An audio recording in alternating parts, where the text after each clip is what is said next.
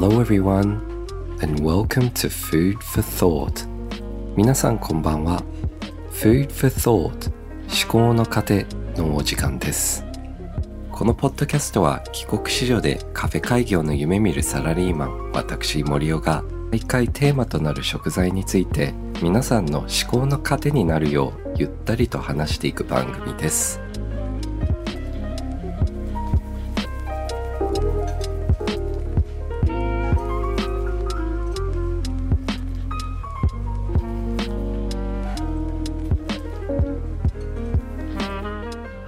今週も実家のオーストラリアからお届けしております。こちらはですね天気結構寒いですね。多分日本と同じぐらいではないでしょうか。最高が20度ぐらいで下が多分10度ぐらいですね。かなり寒いので毎日長袖を着て過ごしておりますね。やっぱり日本と違うのが誰もマスクしてないですね基本的には。なんか交通機関は一応マスクつけるのが法律で義務付けられてんですけどそれでもつけているの結構もう半々ぐらいだったりしますね。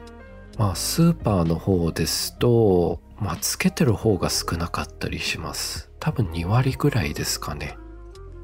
でびっくりするのが結構昔からですがフレンドリーに見知らぬ人でもハローって言って結構それでちょっとした会話にもなるんですけどそういうのも普通にあるんですよね。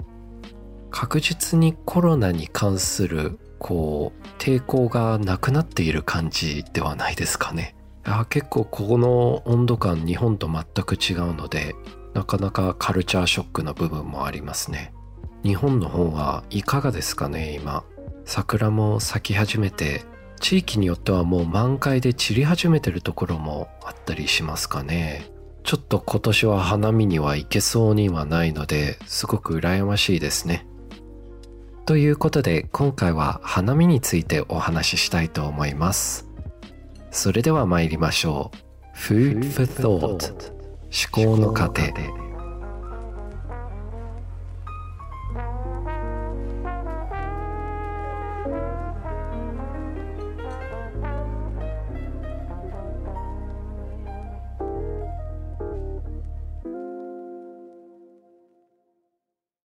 ーストラリアの方には桜はあるんですよね。それでも花見の文化はないんです。まあ近いのがピクニックですかね。僕が子供だった頃に近くの公園で桜の木があったので、親と毎年花見行ってたイメージですが、結構地元の人たちは不思議そうな感覚でこっちを見てたりしてたのが記憶にありますね。まあ花見といえば花より団子っていうぐらい花見団子を食べながら桜を見るのが定番ですよね。ちなみにですが、この番組の作家の松原さんは今年、井の頭公園で桜を見ながら桜餅と花見団子を食べたとの情報がこちらに記載しております。一応読ませていただきました。で、花見の歴史の方なんですけど、どうやら奈良時代から桜を見て楽しむという文化はあったそうですね。ただ、今現代のこのお団子だったり、ちょっとお食事しながら桜を楽しむというのは、安土桃山時代の豊臣秀吉が作ったんではないかと言われています。ちなみにですが、花見団子の色って赤、白、緑にそれぞれ由来があるっていうことをご存知だったでしょうか？実はですね、これは四季を表しているそうです。赤が桜、つまり春。白は白酒。これはひな祭りに飲むお酒ですね。これは冬。で、緑はよもぎ。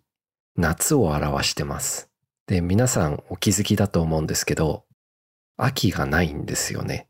これはお団子の本を飽きないからとのことらしいです。まさかのダジャレが含まれているんです。実はお団子だったりお餅っていうのが海外でも流行ってんですよ。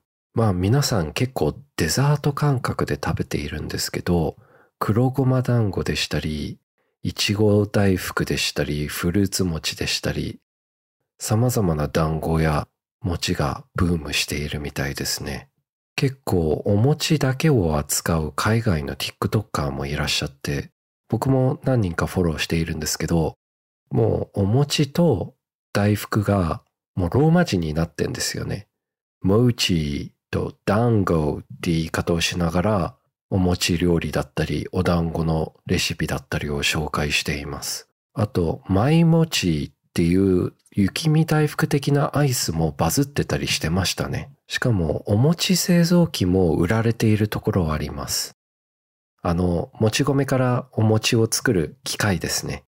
これはもともとアジア系の家電屋さんで売ってたんですけど、普通に現地の方とかも買うようになってきましたね。僕も子供だった頃にお餅製造機を持ってた記憶がありますね。よくお餅パーティーとかやってました。当時は海苔がすごい高級品だったので、輸入でしか手に入らなかったので、すごく貴重に海苔を食べてたイメージでしたね。僕はその時一番好きだったのが、バターと砂糖のつけたお餅ですね。オーストラリアってやっぱりバターだったり乳製品が美味しいので、すごくマッチして美味しかったですね。ただカロリーの爆弾っていうのは間違いないですね。まあ、とある CM が美味しいものは脂肪と糖でできているって言っているぐらいですので、美味しくないわけがないですよね。Food for thought ということで、今回はお花見、お団子、お餅についてのお話でした。今回もですね、インスタのストーリーで皆さんからメッセージを募集しました。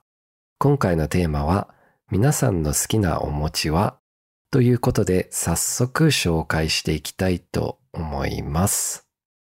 そうですね、今回もすごくたくさんの回答をいただきました。やっぱり一番多かった回答は定番の王道の磯辺焼きですね。これは間違いないですね。日本はやっぱり醤油が美味しいですから。醤油と海苔。次に多かったのが、きなこ餅ですね。まあ、きなこも間違いないですね。海外ではまだきなこはブームになってないんですよね。これこそスーパーフードだから人気になってもおかしくないですけどね。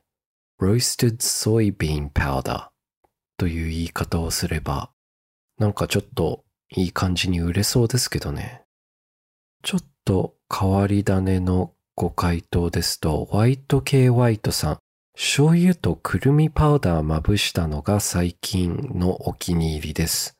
これは醤油とくるみパウダーを両方いっぺんにまぶすってことですかね。醤油つけてくるみパウダーをまぶしてってことですかね。なかなか面白いですね。あと、ピオラムさん。安倍川餅が好き。知ってますか？これは知識不足で恐縮なんですけど、初耳でした。で、調べさせていただいたんですけど、どうやらなんかおはぎみたいな感じですね。中が餅なんですけど、外側があんこだったり、あときなこだったり、静岡名物です。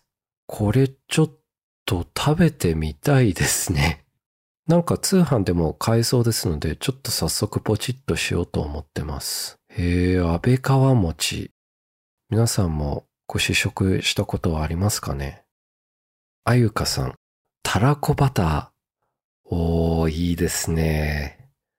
たらことバターはこれはもう、痛風餅って言ってもおかしくないものかもしれませんね。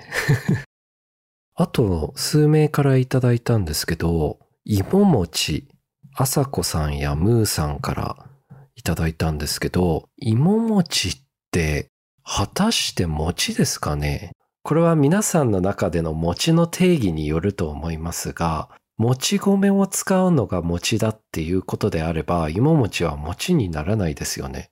片栗粉と、あとじゃがいもで基本的に作られるので、これは餅じゃないかもしれないですね。皆さんの中ではどうですかね？芋餅は餅ですか？まあ僕は TikTok で何回か作ったことあるぐらい芋餅好きですので。で、芋餅なんですけど、調べてみたら、北海道、和歌山県、高知県及び岐阜県の郷土料理らしいです。結構いろんな居酒屋で置かれてるので全国の料理かと思ったら実はこれ郷土料理だったんですよ。あと数名からいただいたのがずんだ餅ですね。これも美味しいですよね。ヒロさんでしたり、あとカンプさんからずんだ餅っていただきましたが、結構僕最近になってずんだの正体がまさかの枝豆だったっていうこと知ってびっくりしました。まあずんだがすごい好きで枝豆も好きだったのでこの二人が実は兄弟だったっていうことを知らなくて食べてました。ずんだシェイクっていうのがあるんですけど、まあ結構いろんなところで最近売られてるんですけど、あれ超美味しくって、まあどこかで見かけたら必ず買ってましたね、あれ。ずんだ餅もいいですよね。今度自分でも作ってみようかな。あと、妖怪さんの妹ののんのんさんから、よもぎ餅。ああ、よもぎもいいですね。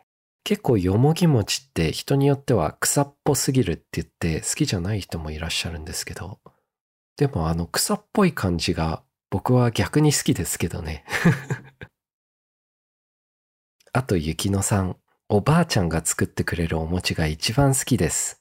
きなこ餅とよもぎ餅が特に好きです。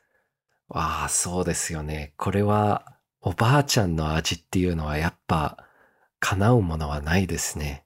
やっぱノスタルジーも乗っかってんので、何倍にも美味しくなりますよね、これは。